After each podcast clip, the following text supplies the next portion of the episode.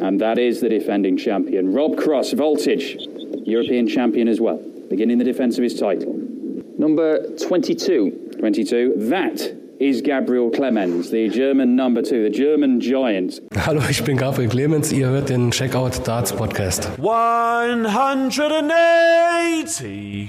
Ja, hier ist äh, Checkout der Darts Podcast mit Folge Nummer 90 und wir können endlich wieder nach vier Monaten über Ranking-Turniere sprechen. Das machen wir gleich. Fünf Tage Summer Series liegen hinter uns und ihr habt es gerade vielleicht schon gehört. Gabriel Clemens äh, trifft auf Rob Cross in der ersten Runde des World Matchplay. Das World Matchplay, das zweitwichtigste Turnier nach der WM, steht vor der Tür. Also ein kleines Review der Summer Series und ein Preview des World Matchplay erwartet euch heute in dieser Folge. Ich bin Kevin Schulte und zugeschaltet, wie immer, Christian Rüdiger. Grüß dich. Hallo Kevin, ich grüße dich und ich hoffe, euch und dir natürlich auch, Kevin, hat die Summer Series richtig viel Spaß bereitet. Wir sprechen jetzt drüber, die Summer Series. Ich fand, dass wir das im Vorhinein zu Recht gelobt haben, erstmal die Idee, denn die Ausführung hat mir grundsätzlich gefallen. Das waren fünf sehr intensive Tage, das waren fünf Tage, die spannend waren, die auch interessante Ergebnisse vorgebracht haben und vor allen Dingen hat das Lust auf mehr gemacht. Dieses Grundkonzept, finde ich, war absolut stimmig. Wie hat's dir gefallen? Ja, also mir hat es auf jeden Fall sehr viel Spaß bereitet. Zum einen, und ich glaube, das ist beim Darts eben auch der große Vorteil im Gegensatz zu anderen Sportarten. Du, du wusstest eben auch, was auf dich zukommt, weil diese Players Championship Turniere werden ja auch normalerweise unter Ausschluss der Öffentlichkeit gespielt. Deswegen wussten wir alle, was auf uns zukommt. Wir wussten alle, äh, wie die Atmosphäre sein wird, weil wir das eben auch über Jahre jetzt schon kannten.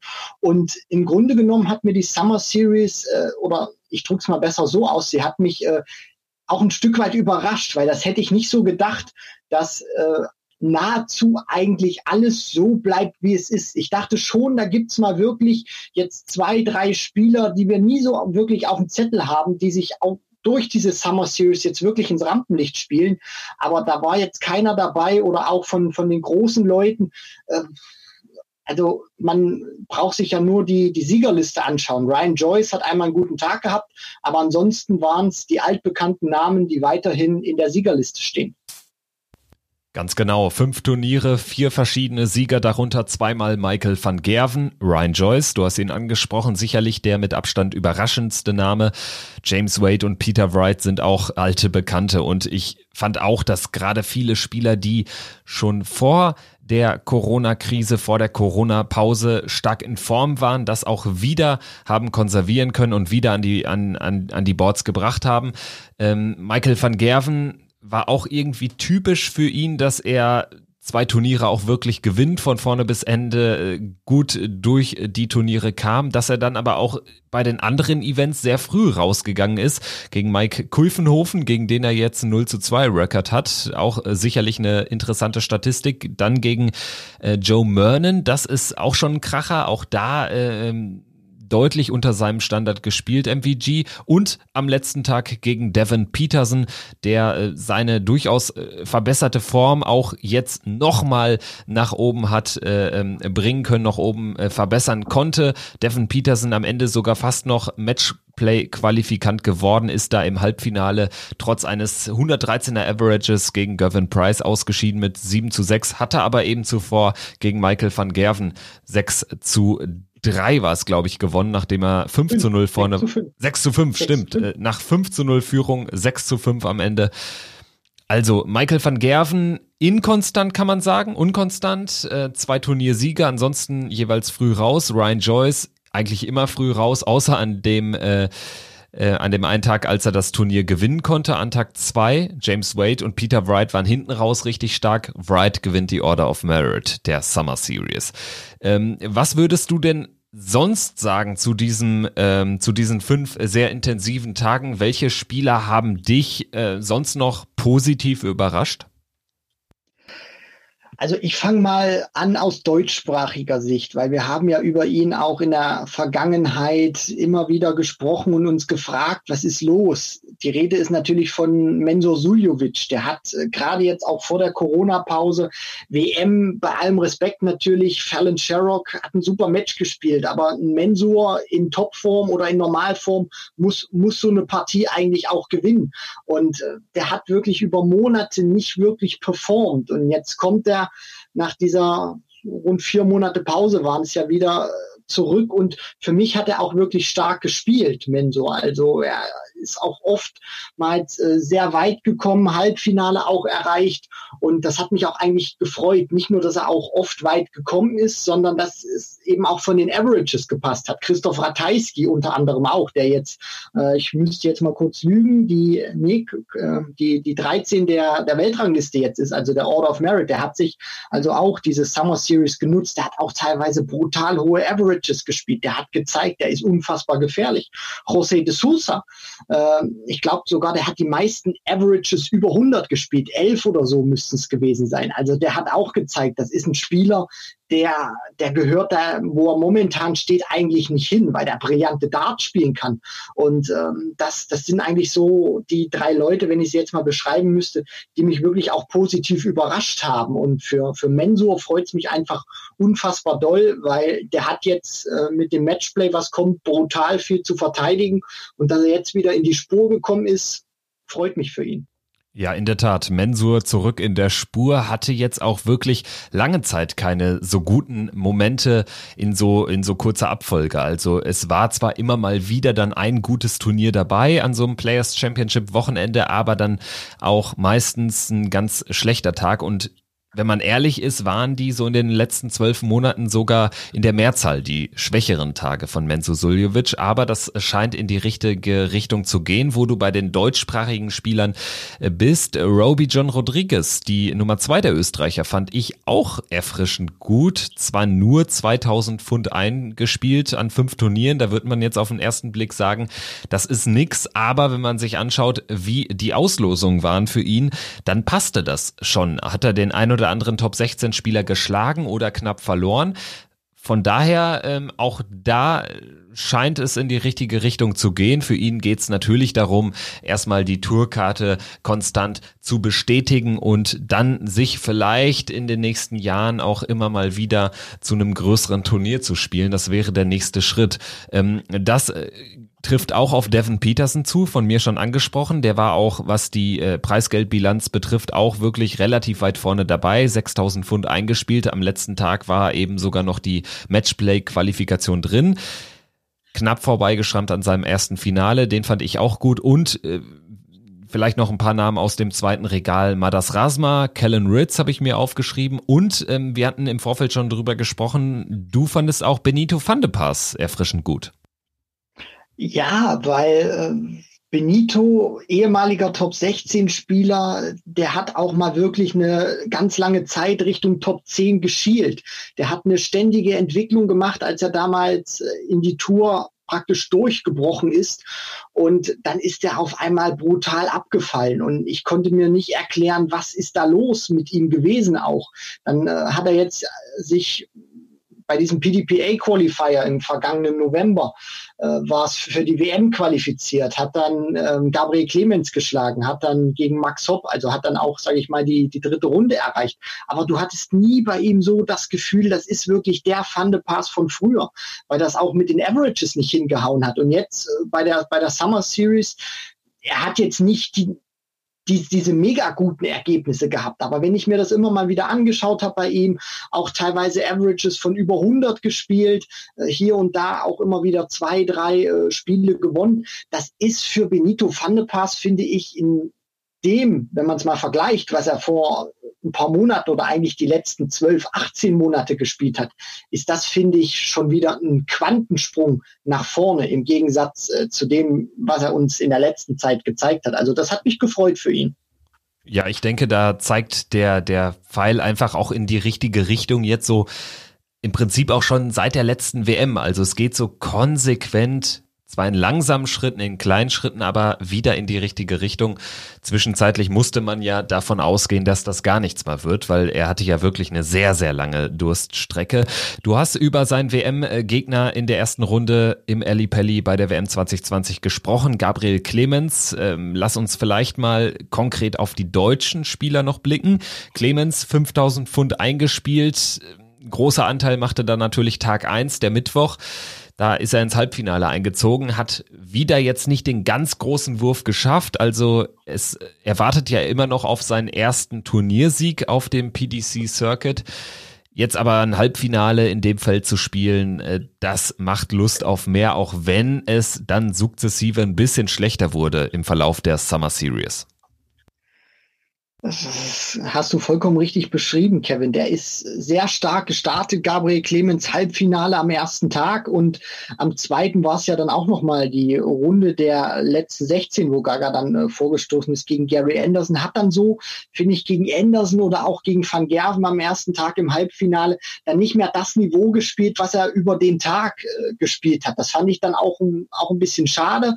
Ich weiß nicht, ob ihm da so die, die Luft auch ein bisschen ausgegangen ist oder ähm, weil das ist natürlich auch, äh, dürfen wir nicht vergessen, fünf Tage, das war ein brutal hartes Programm.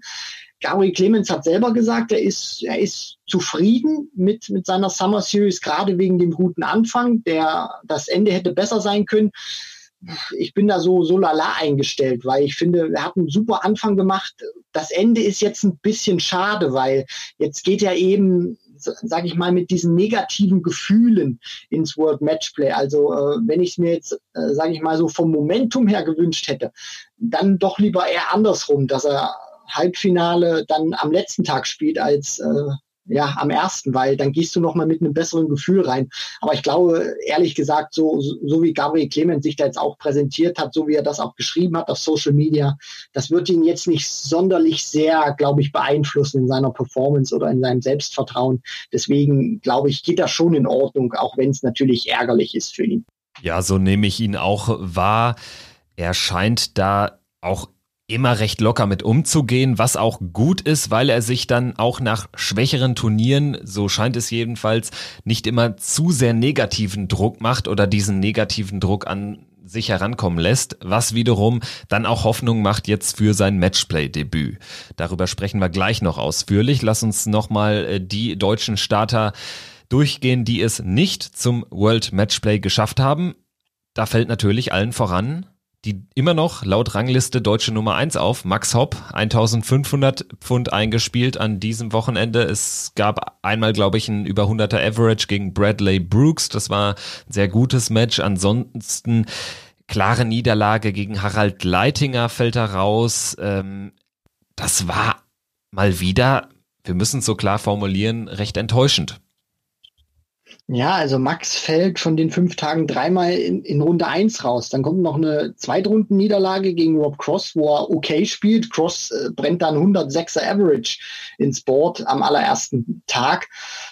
Aber trotzdem, ähm, Max ist so lange dabei.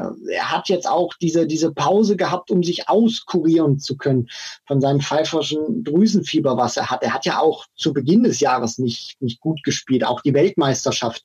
Da hat er sein Auftaktmatch gewonnen, war ja einer der gesetzten Spieler, aber hat er auch so vom, vom Average her nicht überzeugt, finde ich. Und dann diese, diese Katastrophen-Players Championship Turniere gespielt. Ja, und jetzt äh, kommt er dahin, hat neue Darts, voller Selbstbewusstsein, denke ich mal auch. Und dann liefert er da so eine Performance ab. Und ähm, da möchte ich auch noch mal einhaken, was, was du da gerade gesagt hast, laut Rangliste Deutsche Nummer eins. Da gibt's ja auch immer Leute, die, die, die, die dann einfach nur die Rangliste nehmen und sagen, ja, Hopp vor Clemens, Hopp ist die Nummer eins.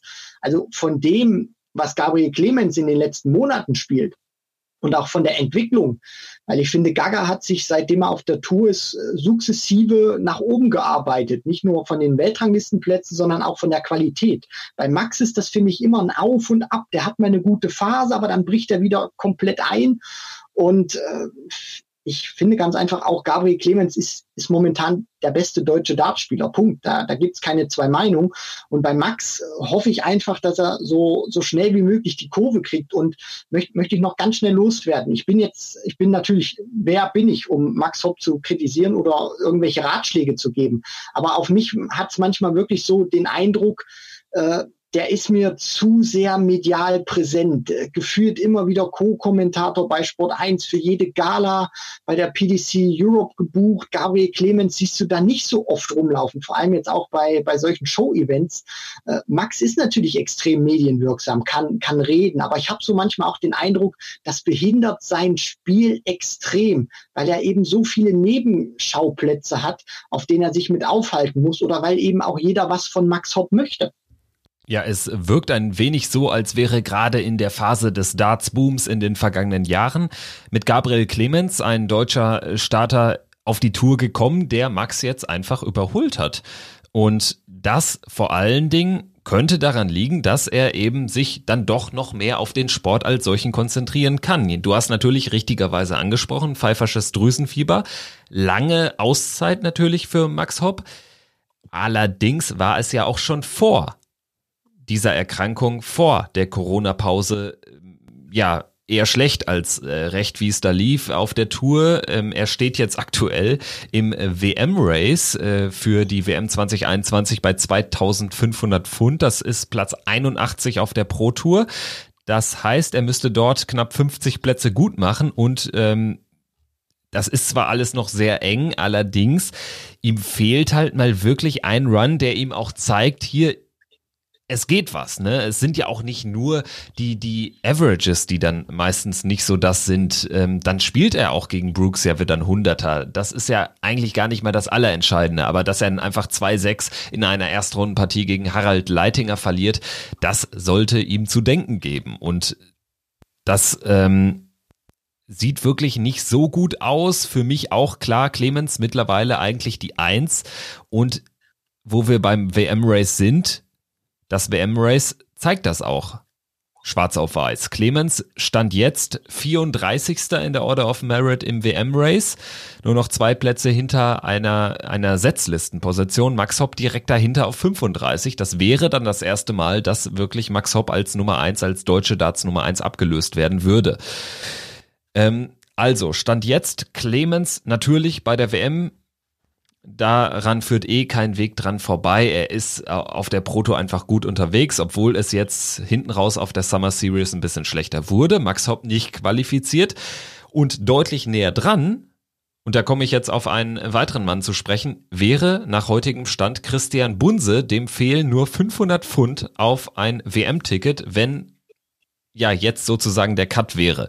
Das zeigt, seine Entwicklung im zweiten Jahr ist so still und heimlich dann doch besser geworden, auch wenn er bei der Super League äh, eine schwache Leistung gebracht hat, aber äh, er scheint sich da immer mehr an das PDC-Niveau heranzurobben. Jetzt auch wieder bei der Summer Series, zweitbester Deutscher immerhin, hat er äh, 2000 Pfund eingespielt. Was würdest du zu Christian Bunse sagen? Also ich glaube, Christian ist natürlich auch einer, der anders behandelt werden muss als Gabriel Clemens oder Max Hopp, ist natürlich vollkommen klar. Aber der hat jetzt zweimal bei der Summer Series äh, die dritte Runde erreicht, hat das Preisgeld, was du auch gerade gesagt hast, eingespielt. Und ich finde auch bei ihm ist das auch ein anderes Maß, was, was wir da anlegen müssen. Also ich hatte ja auch mal ähm, so, so, so ein Stück weit mit dem Management auch damals gesprochen, als sich Christian die Tourcard geholt hat. Und da hieß es natürlich auch, oder da war man besser gesagt sehr, sehr froh drüber gewesen und hat sich sehr gefreut, dass er die Tourcard geholt hat. Christian ist ein sehr ambitionierter Spieler und man hat auch damals gesagt, man hat ihn ähm, auch mittlerweile so weit bekommen, dass er nach Niederlagen äh, nicht mehr seine, seine Darts in die Ecke tut und erstmal nichts mit, mit anderen zu tun haben möchte. Das zeigt natürlich auch schon, dass er ein extrem ehrgeiziger Spieler ist, dass er auch extrem viel von sich erwartet. Und ähm, sie hatten auch damals gesagt, es ging äh, drum, ich war damals im Dartshop Basinghausen gewesen, äh, die ja auch ein paar talentierte Spieler managementmäßig betreuen. Und äh, da wurde mir natürlich auch gesagt, für Christian ist es wichtig, dass er in diesen zwei Jahren, wo er die Tourcard hat, Erfahrung sammelt sich an das Niveau herantastet, was du gerade vollkommen richtig analysiert hast, Kevin. Aber dann vor allem auch, wenn es dann soweit ist, wieder für ihn, er ist ja jetzt im zweiten Jahr, dann die Tourcard sich entweder festigen kann oder zumindest dann direkt wieder auf die Q-School gehen kann und sich die Tourcard wieder für zwei Jahre holt. Und ähm, die Entwicklung, die er macht, geht in die richtige Richtung. Und ich finde, momentan Nico Kurz nehme ich ein bisschen raus, weil der ist noch ein kleiner Sonderfall, der hat noch keine Tourcard. Wenn wir jetzt mal von den Tourcard-Inhabern sprechen, aus deutscher Hand würde ich sagen, Gaga die 1, Max die 2 und Christian Bunse die 3. Ja, und das äh, spricht nicht für Martin Schindlers Leistungen. Auch diesmal bei der Summer Series keinen guten Eindruck hinterlassen, nur 1000 Pfund eingespielt und ja, auch da habe ich manchmal das Gefühl, der Fokus ist so ein bisschen verloren gegangen über die Zeit oder war vielleicht auch nie so richtig da äh, hinsichtlich jetzt den zweiten Schritt machen. Da wartet Martin Schindler eben irgendwie im Dunstkreis von Max Hopp auch noch immer drauf. Ist so mein Eindruck. Also die Entwicklung ist einfach nicht da. Dabei wissen wir, dass er es anders kann. Also wir haben ja schon äh, regelrechte Feuerwerks von ihm gesehen, auch auf der Bühne. Ja, du, du sprichst das richtig an. Beim World Cup natürlich damals gegen Van Gerven, was äh, bis heute eines der größten Blutbäder auf die Triple 20 war, was ich je gesehen habe in einem Match. Äh, dann natürlich, dass er Van Gerven bei einem World Series Event in Deutschland rausgekickt hat.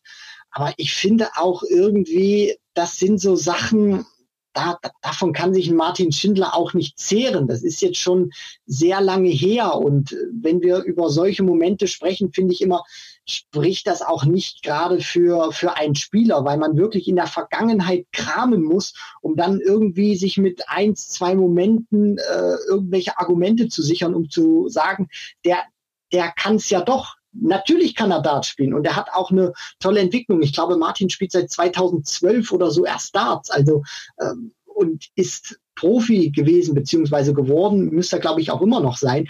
Und dafür kommt aber dann auch zu wenig. Und für mich ist es ganz einfach auch so, glaube ich auch nicht, dass er sich die Tourkarte in diesem Jahr wirklich auch über seine Ranglistenposition sichern kann. Also ich glaube, er muss wirklich zurück auf die Q-School und äh, dann versuchen, sich neu zu sammeln, weil das, was er momentan spielt, das ist nicht mal durchschnittliches PDC-Niveau, das ist eigentlich ganz unteres PDC-Niveau, dass er sich mal freuen kann, wenn er hier ein Match gewinnt oder mal zwei. Aber dass er mal wirklich auch wie, wie ein Ryan Joyce zum Beispiel mal, mal so einen Run hat, wo er auch mal schieben kann über ein Turnier, das sehe ich bei Martin Schindler. Tut mir leid, aber ich, ich sehe es einfach nicht. Ja, Verlust der Tourcard wäre natürlich extrem bitter. Martin Schindler steht aktuell auf Rang 62 im Tourcard Race.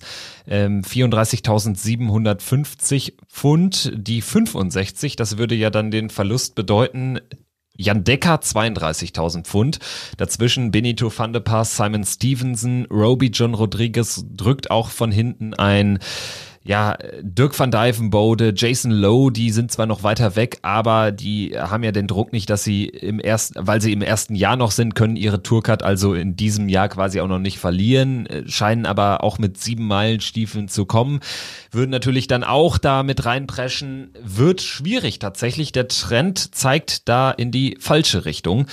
Und ja, mit einer Matchplay-Qualifikation hat es eben auch nicht geklappt. Das gleiche trifft auch auf Bunse, auf ähm, Max Hopp natürlich auch zu, wie wir jetzt schon lang und breit diskutiert haben. Bevor wir auf das besagte Matchplay zu sprechen kommen, lass uns vielleicht nochmal abschließend ein, zwei Sätze sagen zur Summer Series Order of Merit. Ich hatte gesagt, Peter Wright hat sich äh, die gesichert mit seinem Turniersieg am äh, Tag 5 der Summer Series. 500 Pfund mehr eingespielt als Michael van Gerven, die drei James Wade, die vier Ryan Joyce, die fünf Gervin Price.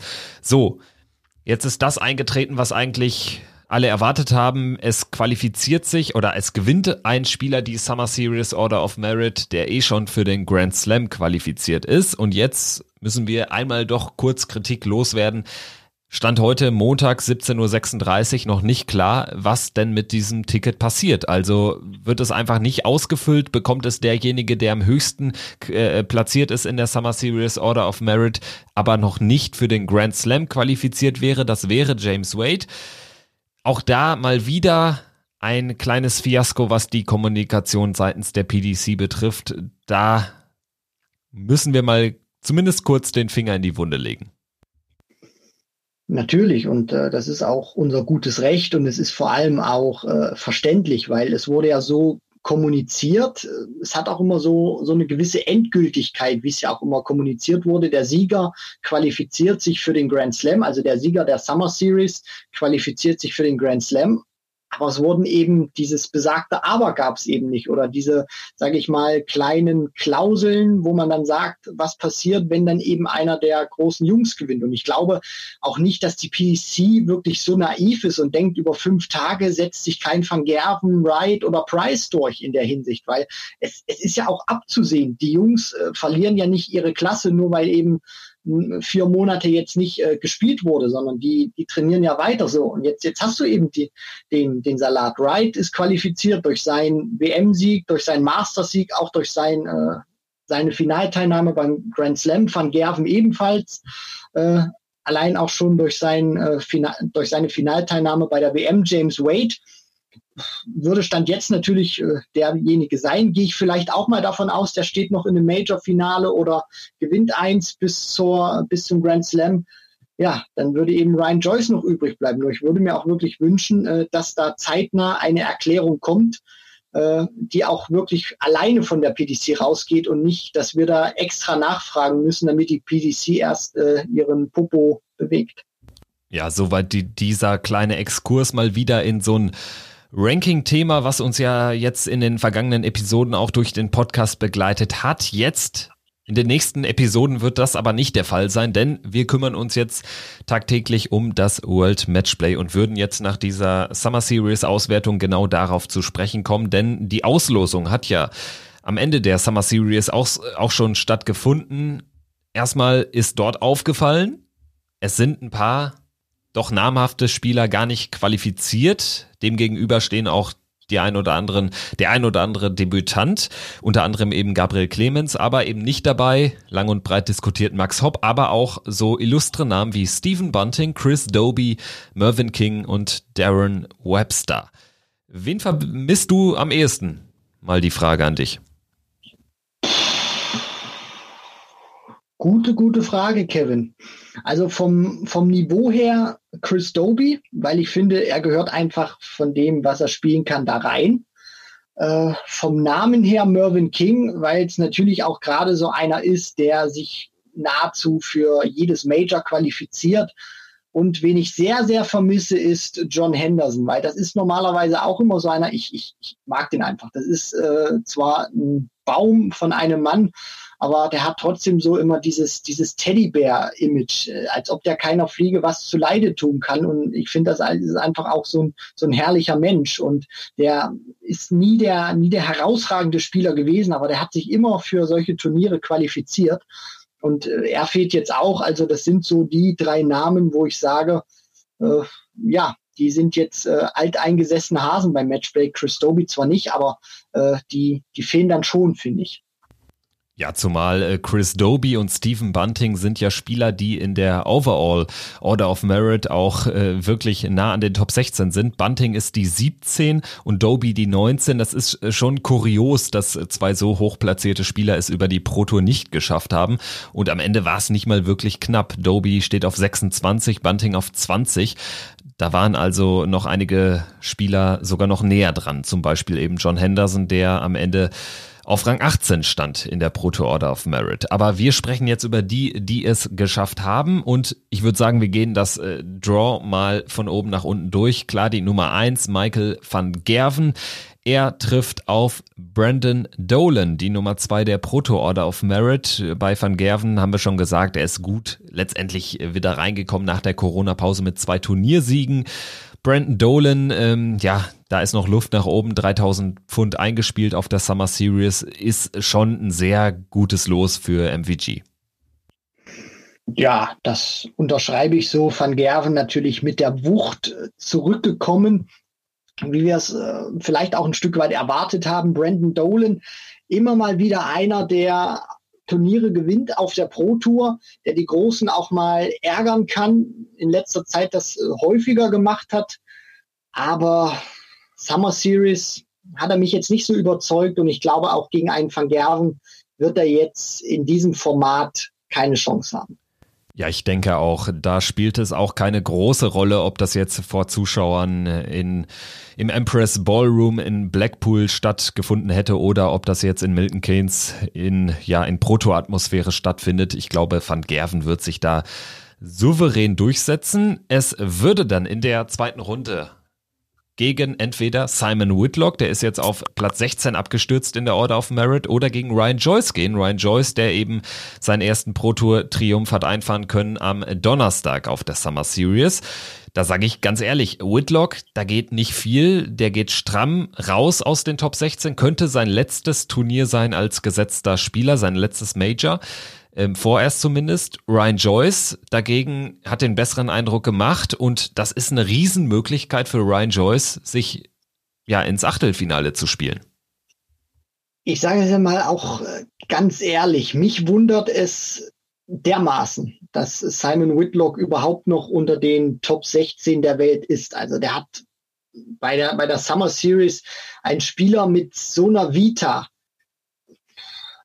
einfach nur katastrophal. Anders kann ich das nicht äh, überzeugend auch äh, rüberbringen. Ich glaube, der hat auf 14 oder 13 hat er diese Summer Series gestartet. Ich glaube sogar 14 müsste es gewesen sein und ist jetzt wirklich auch noch drin, weil Stephen Bunting jetzt auch nicht sonderlich überzeugt hat, Joe Cullen auch nicht richtig in die Puschen gekommen ist und äh, Ryan Joyce, der hat natürlich jetzt äh, diesen Turniersieg im Rücken und der sagt ja auch von, von sich selber, Ryan Joyce, er ist nicht der konstanteste Spieler, aber über ein Match oder auch mal über einen Tag kann ich äh, schon brillante Darts spielen. Und Whitlock in dieser Form, Ryan Joyce mit dem Sieg, der weiß auch, was er kann. Ich glaube da schon. Äh, das ist mehr so Richtung 60, 40 Ryan Joyce.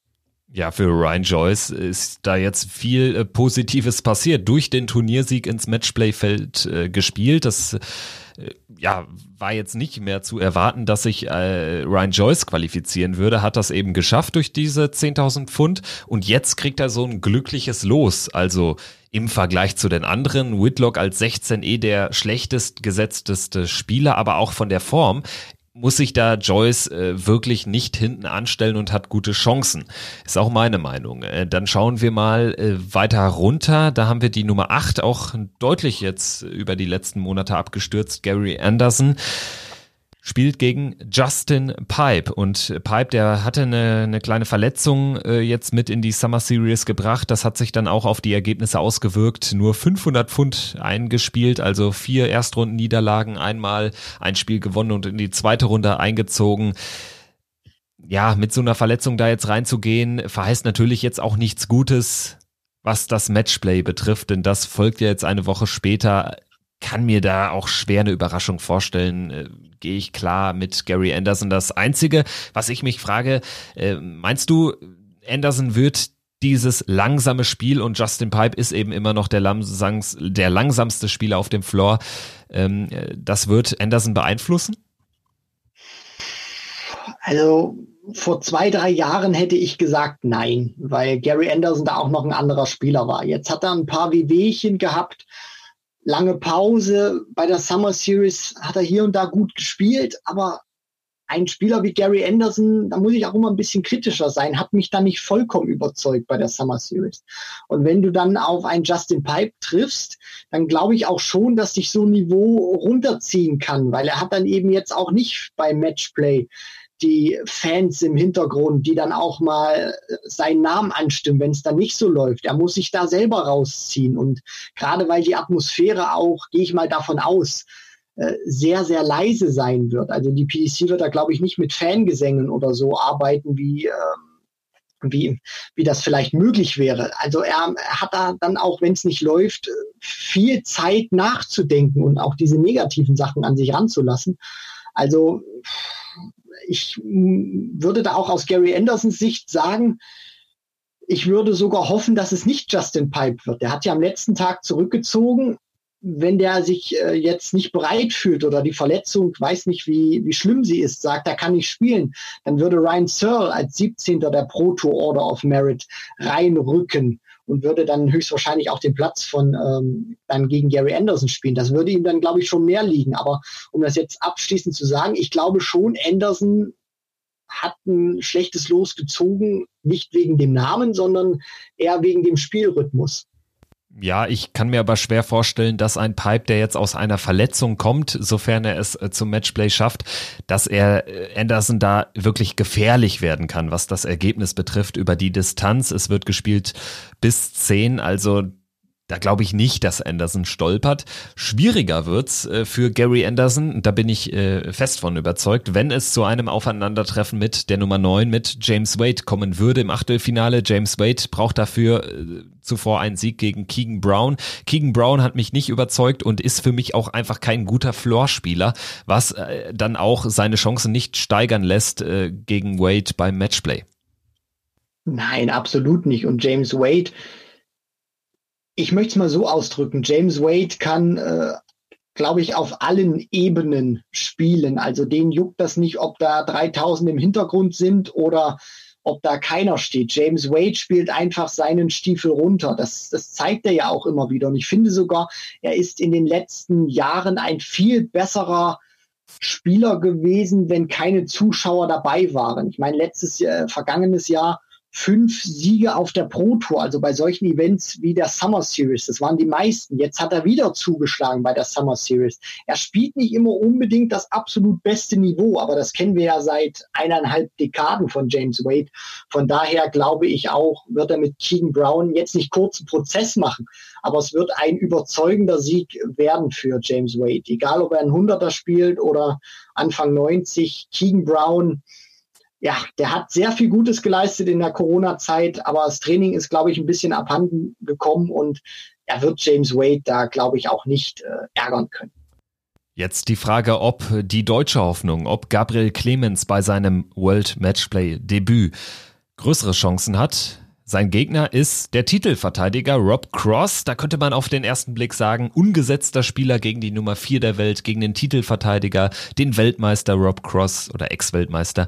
Das ist ein ziemlich hartes Los. Allerdings würde ich fast sagen, wenn man jetzt die 16 möglichen Gegner in einen Topf wirft, ist Cross da jetzt nicht einer der, einer der absolut schwierigsten. Also ich würde nicht sagen, es ist das viertschlimmste Los, was es nach der Weltrangliste wäre, weil Cross mich jetzt auch bei der Summer Series nicht überzeugt hat und äh, Clemens auch einfach auf dem Floor gut ist, hat auch gegen die guten Jungs wirklich tolle Ergebnisse erzielt, auch wenn es nicht immer gereicht hat. Aber also ich kann mir da sogar eine Überraschung vorstellen, selbst wenn ich jetzt die deutsche Brille ein bisschen ablegen würde.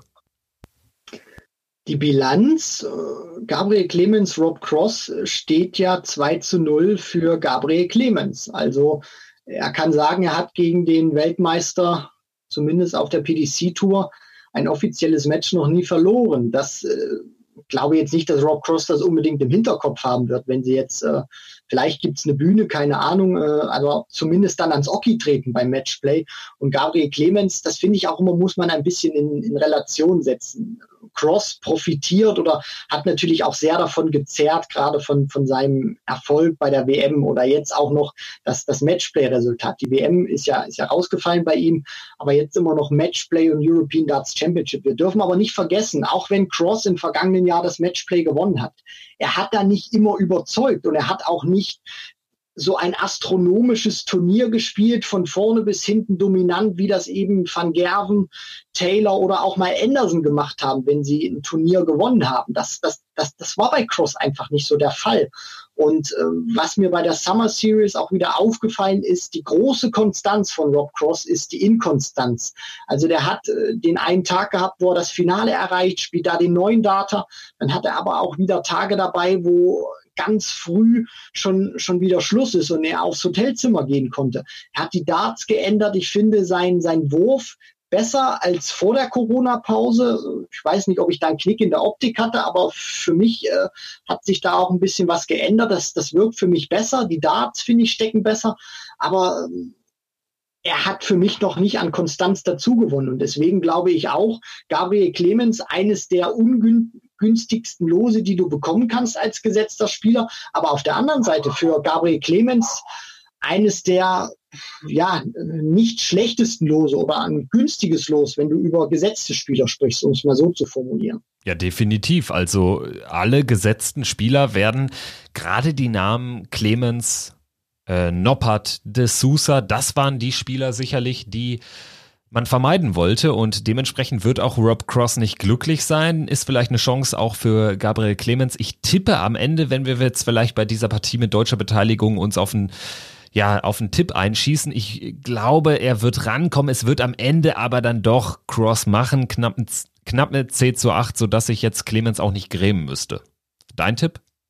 Uh, ich, ich gehe hier sogar wirklich mal mit, mit Gabriel Clemens. Ich sage 10 zu 7, weil Cross irgendwie eine ganz vermurkste Partie spielt, wo er wieder Fehler drin hat, wo er nicht an sein Niveau kommt. Deswegen sage ich wirklich mal, Gabriel Clemens nutzt seine Chance und gewinnt mit 10 zu 7. Der Sieger der Partie Cross gegen Clemens trifft dann auf entweder die Nummer 13 der Welt Christoph Ratajski oder Jermaine Vatimena. Ratajski gegen The Machine Gun Vatimena spricht eigentlich im Moment vieles für Ratajski, der eigentlich schon seit ja, so gut einem Jahr, da hat er sein Matchplay-Debüt gegeben, ist, glaube ich, ins Achtelfinale eingezogen, der seitdem eigentlich wirklich sehr konstant auf hohem Niveau spielt und den ich hier auch vorne sehe, ist für mich äh, generell ein Überraschungskandidat, gerade weil ich auch immer das Gefühl habe, ihn hemmen die Zuschauer noch ein bisschen, aber jetzt keine Zuschauer, dann könnte er davon profitieren. Christoph Ratajski für mich ein Spieler, der schnurstracks oder mit strammen Schritten Richtung Top 10 marschiert und für mich auch ein brutal gefährlicher Spieler. Also was der teilweise auch spielt auf der Pro Tour, wenn man da sich wirklich nur mal die nackten Zahlen anguckt. Also mein lieber Schwan, also das ist manchmal wirklich schon wo du dir denkst, sag mal, hat der Typ sie eigentlich noch alle im positiven Sinne natürlich, was, was der da manchmal ins Board reinschraubt und für mich auch einer, der in diesem Matchplay, gerade jetzt auch unter diesen Umständen, weil eben nicht vor Zuschauern gespielt wird, weil da gebe ich dir recht, das kann ihn oder hat so manchmal den Eindruck, dass ihn das noch ein bisschen beschäftigt, aber auf der Pro Tour nicht. Für mich einer, der in diesem Matchplay in diesem Jahr sehr weit kommen kann. Und das meine ich jetzt nicht mit irgendeiner polnischen Brille aufgesetzt oder weil ich Christoph Ratajski-Fan bin, sondern weil ich einfach der Überzeugung bin, das ist ein saugeiler Spieler und der kann verdammt weit kommen. Letztes Jahr im Finale, das hat äh, ja denkbar schlecht begonnen. 0 zu 8 stand es aus seiner Sicht. Am Ende ist es ein bisschen knapper geworden, dennoch nur zweiter Sieger und das ja deutlich zu häufig für seine Begriffe mittlerweile. Michael Smith versucht erneut ein äh, großes Major für sich zu entscheiden. Sein Auftaktgegner ist Johnny Clayton, der nach langer Zeit erstmals aus den Top 16 rausgefallen ist, deshalb ungesetzter Spieler. Smith gegen Clayton sicherlich ja eine sicher eine, eine hochklassige Partie, äh, die man sich dort erwarten kann. Allerdings würde ich dann doch das ein oder andere Fragezeichen hinter die Form von Smith, aber auch von Clayton setzen. Wie äh, siehst du diese Partie? Smith gegen Clayton vom Namen her sicherlich eins der Top-Duelle, aber man würde jetzt, was die Form der beiden Spieler äh, anbetrifft, nicht äh, auf ein Wahnsinnsduell wetten. Da gebe ich dir vollkommen recht, Kevin. Vom Namen her ja, von der Qualität, also was die beiden spielen können, auch gezeigt haben, ja, natürlich. Was sie momentan zeigen, eher nein. Äh, Johnny Clayton hat mich nicht überzeugt. Ähm, Michael Smith fand ich sehr enttäuschend. Ähm, der hat sehr viel Gewicht verloren, der war fleißig gewesen, auch ähm, während der Corona-Pause, hat mächtig abgespeckt. Glaube auch sogar, dass das ein bisschen seinen Wurf ähm, beeinflusst, weil äh, ja, wenn, wenn ich jetzt 20 Zentimeter größer wäre, dann äh, könnte ich auch nicht mehr werfen, so wie ich das jetzt gemacht hätte. Oder wenn ich jetzt, äh, ich übertreibe jetzt mal auf meinen Körper 30 Kilo äh, drauflege, äh, da das, das würde mich natürlich auch beeinflussen. Ich glaube, bei Michael Smith, der muss noch so, so ein bisschen auch seine Balance finden. Und äh, für Johnny Clayton wäre das natürlich eine Chance, den Bully Boy in der ersten Runde zu knacken, weil ich glaube, der wird nicht sein A-Game bringen. Da bin ich mir sehr sicher. Sieger trifft auf entweder Mensur Suljovic oder Jamie Hughes. Suljovic die zwölf mittlerweile in der PDC Order of Merit. Jamie Hughes, ein Matchplay-Debütant, aber auch da, ähnlich wie bei Gabriel Clemens, sollte man sich vorhüten. Auch wenn ich glaube, dass Hughes jetzt auch kein Spieler ist, der jetzt irgendwie dem das was bringt, dass keine Zuschauer da sind, wie wir das eben bei Ratajski besprochen haben.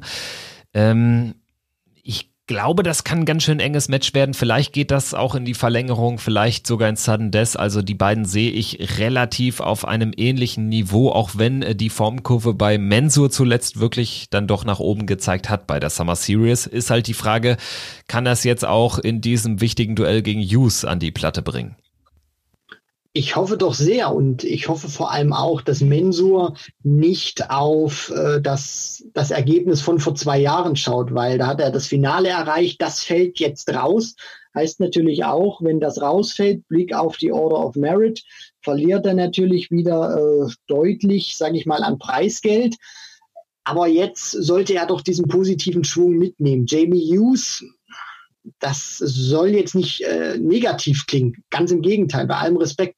Aber das ist jetzt kein Spieler, der diesen Entertainment-Faktor mit auf die Bühne bringt. Oder um jetzt auch zu sagen, äh, das ist eigentlich ein ja, langweiliger Spieler, der kann großartige Darts spielen, European Tour Event gewonnen. Aber äh, du, du hast es ja auch angesprochen. Das ist jetzt keiner, der sich irgendwie hochzieht, wenn, wenn Zuschauer da sind oder auch äh, irgendwie deutlich besser anfühlt, wenn, wenn, wenn, wenn jetzt keine da sind oder so. Deswegen äh, gehe ich da schon mit Menso und sage sogar, das wird keine Verlängerung, sondern eher so ein Richtung 10-7, 10-6 für Menzo Suljovic werden. Ja, eigentlich ist es ja ganz gut, wenn man so ein ambivalentes Verhältnis vielleicht zu Zuschauern oder zu keinen Zuschauern hat. Das trifft für meine Begriffe auf Jamie Hughes zu. Deshalb auch immer sehr schwer einzuschätzen. Also ich kann mir auch vorstellen, dass das, äh, wie du sagst, ein relativ souveräner Suljovic-Sieg wird, aber es kann auch eben genau andersrum laufen. Und das bringt auch ein bisschen Würze in die Partie. Gehen wir jetzt in das ja, untere Tableau, in die untere Hälfte des Tableaus. Dieses wird angeführt von der Nummer zwei der Welt, dem amtierenden Weltmeister, Masters-Sieger Peter Wright. Er trifft im für mich wirklich wahnsinnigsten Match der ersten Runde. Hoffentlich auf José de Sousa, den Portugiesen erstmals dabei im Feld, äh, spielt ein wahnsinnig geiles Debütjahr und das alleine zeigt ja schon oder beweist die Matchplay-Qualifikation. Auf jeden Fall. Und äh, das ist für mich, also jetzt, was wir auch alles gesehen haben, die Partie der ersten Runde. Peter Wright ist für mich die Konstanz in Person. Also für mich gibt's momentan auf der Tour keinen konstanteren Spieler als Peter Wright. Wenn wir uns mal Van Gerven angeguckt haben, der war auch mal ganz früh raus. Peter Wright ist immer so einer, einer gewesen, nie ganz früh raus, entweder bis zum Ende dabei oder kommt dann so in so ins äh, Mittelfeld rein. Aber das ist ein Spieler, finde ich, der gerade jetzt in den ersten Runden nach, gerade nach seinem WM-Titel ziemlich schwierig zu schlagen ist. Und José de Sousa, ja, also der brennt teilweise auf der Pro Tour Averages rein, wo, wo du dir auch an den Kopf fest und sagst, sag mal, Junge, äh, was, was haben sie dir ins Trinkwasser gemacht? Also für, für mich auch eine Partie, wo ich sage, die kann tatsächlich in die Verlängerung gehen, ähm, weil die wirklich herausragend spielen. Auf der anderen Seite kann ich mir natürlich auch vorstellen, dass José de Sousa ein tolles Match spielt, ein herausragendes Match, aber Peter Wright das irgendwie äh, mit, mit, mit, mit seiner ganzen Klasse so handelt, dass er trotzdem 10, 6, 10, 7 gewinnt und dann doch recht souverän in die zweite Runde einzieht. Kann ich mir auch vorstellen. Aber für mich ganz klar das Match der ersten Runde. Ja, gute These. Also ich gehe auch eher mit Wright tatsächlich, weil ich dann doch noch glaube, De Sousa bräuchte ein wahnsinniges Match. Ähm, selbst mit einem sehr, sehr starken würde es nicht reichen, weil Wright dann aktuell nicht nur Weltmeister, nicht nur das meiste Selbstvertrauen, sondern auch der formstärkste Spieler auf der Tour ist oder zu sein scheint. Ähm, von daher ein bitteres Los für José de Sousa das wäre so mein Fazit, weil ich glaube, er würde sehr viele ähm, Sorgen bereiten anderen Spielern, aber Peter Wright ist dann das denkbar ungünstigste Los, was so aktuelle Form betrifft. Aber für uns Zuschauer kann es natürlich äh, wirklich ein Feuerwerk werden, wenn beide ihre Summer Series Form auch da an den Start bringen. Ähm, Sieger der Partie trifft auf Glenn Durant oder Jeffrey Desvan. Das macht für mich wirklich ja dieses härteste Achtel des Draws aus. Wright, D'Souza, Durant, Desvan das sind alles Spieler, die im Prinzip unter die letzten acht kommen könnten. Nur einer wird es, es schaffen und Durant gegen Deswan ist auch wieder ein spannendes Ding. Deswan jetzt vielleicht auch nicht die allerstärkste Form. Durant äh, grundsätzlich irgendwie immer so ein Grundniveau an den Start bringt, erstmals gesetzt Ich gehe schon mit Daza, aber ich glaube, das kann auch wirklich ein Feuerwerk werden. Ein spannendes Spiel. Ja, also unter normalen Umständen würde ich dir zu 100 Prozent recht geben, Kevin. Wo, wo ich nur ein Fragezeichen hinsetze, das ist die Form von, von Jeffrey de Swan. Der hat ja auch bei der PDC äh, gesagt im Interview während der Summer Series, dass er sich mit, mit, mit seinem Wurfarm und Ellenbogen nicht, nicht ganz so wohl fühlt und da auch wirklich teilweise Schmerzen drin gehabt hat. Und ich finde, das hat sich auch so gegen Ende ein bisschen ausgewirkt. Ich hoffe, dass er wirklich äh, schmerzfrei und auch äh, vollkommen fit und gesund beim Matchplay antreten kann, weil wir wissen alle, was der auch schon teilweise für Schaden angerichtet hat auf der Tour.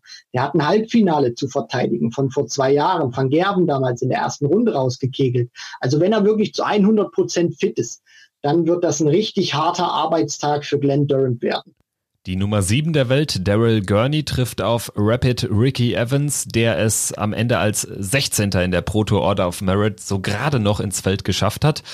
Ja, bei Ricky Evans, da fehlt jetzt auch noch irgendwie so der, der nächste Entwicklungsschritt. Das wäre natürlich jetzt vielleicht eine zweite Runde beim Matchplay zum Beispiel. Gurney jetzt auch nicht der stärkste Spieler der letzten Monate und vielleicht des letzten Jahres. Aber ja, ist dann für beide wahrscheinlich ein gutes Los, werden sie sich sagen. Ich gehe aber dann doch mit Daryl Gurney, der einfach ja dann doch selten so richtig schlechte Turniere hat. Also ich könnte mir gut vorstellen, dass das wieder relativ souverän in so ein Viertelfinale schafft, ohne jetzt die besten Darts auszupacken. Ja, Daryl Gurney, der hat sich jetzt gegen Ende der Summer Series stabilisiert. Ricky Evans musste durch seine Erstrundenniederlage am letzten Tag noch ganz schön bibbern. Also da gehe ich vollkommen mit dir mit, Kevin. Daryl Gurney ist für mich da der ganz klare Favorit. Ja, warum ich Gurney nicht nur in der zweiten, sondern auch in der dritten Runde sehe, ja, ist Dave Chisnell gegen Vincent van der Voort das Match ist darin begründet. Ähm, beide sehe ich auch jetzt nicht so stark und glaube, die haben auch einfach eine zu schwache Form, um da jetzt einen großen Run hinzulegen. Aber auch hier gilt, beide Spieler werden sich sagen, ich habe eine Chance gegen den jeweils anderen. Chizzy gegen Vincent van der Voort. Deine Meinung? Ja, auf jeden Fall. Also die beiden sind sich ja auch schon des Öfteren mal bei der WM begegnet. Van der Voort konnte da auch Chizzy mal eine ganz heftige Niederlage zufügen. Bei Vincent fehlt mir so dieser, dieser Wow-Effekt, dieser Wow-Moment in den letzten Monaten oder auch mal wirklich 12, äh, 18 Monaten. Also da kommt für mich sehr, sehr wenig Chizzy.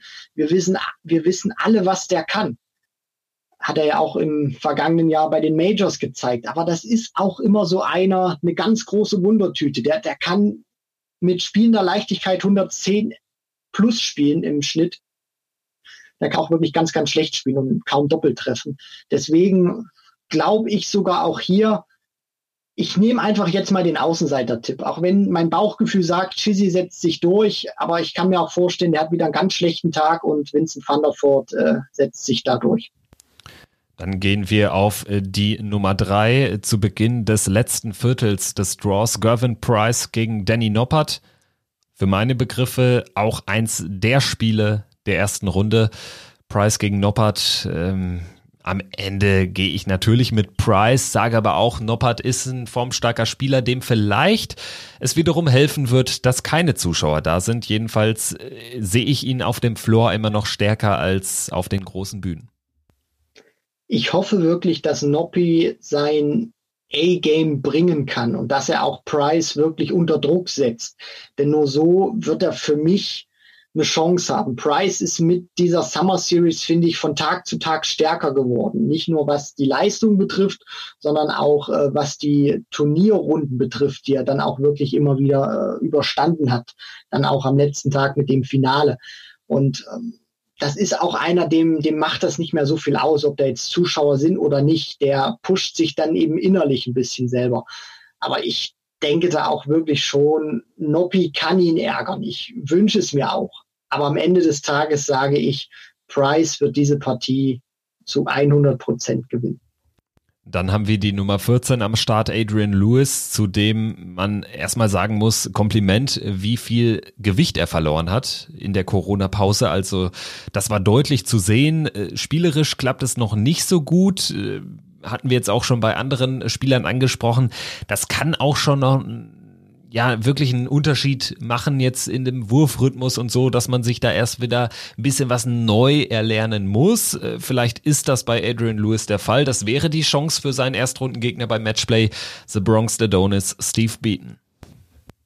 Ja, also hier haben wir das Duell Adrian Lewis der so ein Stück weit irgendwie äh, zurück in die Vergangenheit äh, spielt. Er hat Gewicht verloren, sieht, finde ich, super aus, ähm, spielt auch wieder mit leicht veränderten Darts, hat die Flights äh, aus seiner Weltmeisterschaftszeit, also wo er damals 2012 den Titel gewonnen hat, äh, wieder rausgekramt. Was ich da immer nur so ein bisschen sehe als negativen Aspekt, der hat ja vor der Corona-Pause, wo er auch ein bisschen mehr Kilos drauf hatte, nicht unbedingt gut gespielt, auch mit anderen Darts. Und jetzt äh, verändert das den Wurfrhythmus natürlich wieder oder kann es verändern, um es mal so, so zu formulieren. Und er hat auch nicht wirklich, finde ich, überzeugt bei der Summer Series. Also ähm, das, das Beste, was ich von Adrian Lewis gesehen habe, ist tatsächlich sein, sein Körper gewesen. Und ich würde es mir wirklich so sehr wünschen, weil ich bin insgeheim immer ein kleiner Adrian Lewis-Fan und sage, das ist für mich, da gehe ich immer noch mit, das brutalste Talent, was wir auf dieser Bühne haben. Nur er zeigt es einfach nicht. Und jetzt spielst du gegen Steve Beaton, der, das muss man sich auch mal vorstellen, zum 20. Mal in Folge beim World Matchplay am Start ist. Mehr Erfahrung geht kaum noch als aktiver Spieler als Steve Beaton. Und deswegen sage ich natürlich auch, Beaton hat aufgrund seiner Erfahrung gegen Adrian Lewis in seinem jetzigen Zustand mehr als nur eine Außenseiterchance. Vom erfahrensten Mann beim Matchplay Steve Beaton zu zwei sehr jungen Spielern. Young Guns im Duell, Nathan Espinel, die Sechs der Welt gegen Dimitri Vandenberg. Das könnte positiv gesprochen wirklich ein Feuerwerk werden. Sehr schnelles, dynamisches Spiel. Ich hoffe, Vandenberg, das äh, trifft äh, genau wie auf Noppert auch zu, bringt da sein A-Game an den Start, denn dann kann er auch Nathan Espinel gefährlich werden. Wenn sie das wirklich tun, dann gebe ich euch einfach nur den Tipp, lehnt euch zurück, Beine hochlegen, an, angenehme Sitzposition, holt euch noch ein kühles Getränk, ein paar Süßigkeiten, was zum Knabbern, weil dann kann das wirklich der Showstealer des Abends werden zwischen Dimitri Vandenberg und Nathan Aspinall.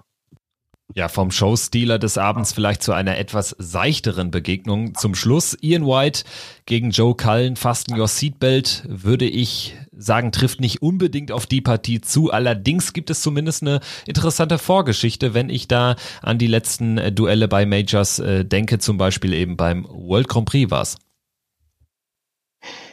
Ja, Joe Cullen gegen Ian White. Ich glaube, Kevin, lass die Zuschauer mal nicht so im, im Argen. Führ's noch mal kurz fort, bevor ich dann das Wort ergreife. Ja, World Grand Prix 2019, äh, äh, Cullen gegen White und äh, Joe Cullen sah schon wie der sichere Sieger aus, hatte, glaube ich, den ersten Satz 3-0 gewonnen in der ersten Runde, führte 2-0, nur um dann völlig einzugehen. Ian White holte sich den Sieg noch und ähm, ja, das, das Ding hatte insofern eine Vorgeschichte, als dass die beiden auch beim World Matchplay 2019 aufeinander trafen, also nicht nur beim Grand Prix im letzten Jahr, sondern auch bei diesem Turnier in 2019, auch dort in der in der ersten Runde und damals gab es einen Whitewash, etwas, was es ja sehr selten zu bestaunen gibt, gerade auf dem Niveau, auf die Distanz. 10 zu 0 hat sich Ian White damals durchgesetzt gegen Joe Cullen. Also Joe Cullen hat definitiv noch eine Rechnung offen. Ähm, es scheint aber so, als wäre White der klare Favorit, weil, weil Cullen einfach auf dem Floor mal wieder nichts gezeigt hat. Also du hattest es äh, quasi im Vorfeld auch schon angeteasert. Cullen ist einfach kein Floorspieler. Das hat sich mal wieder gezeigt. Genau, und äh, er ist ja auch äh, sage ich mal, muss er vor allem auch sich mehr nach unten orientieren als nach oben. Der ist ja jetzt auch ähm, ja aus den Top 16 ist ja kein Top 16 Spieler mehr, mittlerweile nur noch die 18. Und wir dürfen auch nicht vergessen, der hat auch wieder richtig Feuer unterm Popöchen. Der hat das Viertelfinale erreicht vor zwei Jahren. Das heißt, da fällt natürlich auch ein Stück weit was raus, was in so einer Ranglistenregion, wo er sich auffällt, äh, da kannst du erstmal für eine Weile den Top 16 AD sagen. Und äh, wir dürfen ja auch nicht vergessen, äh, Publikum wird es wahrscheinlich erstmal noch ein Weilchen nicht geben.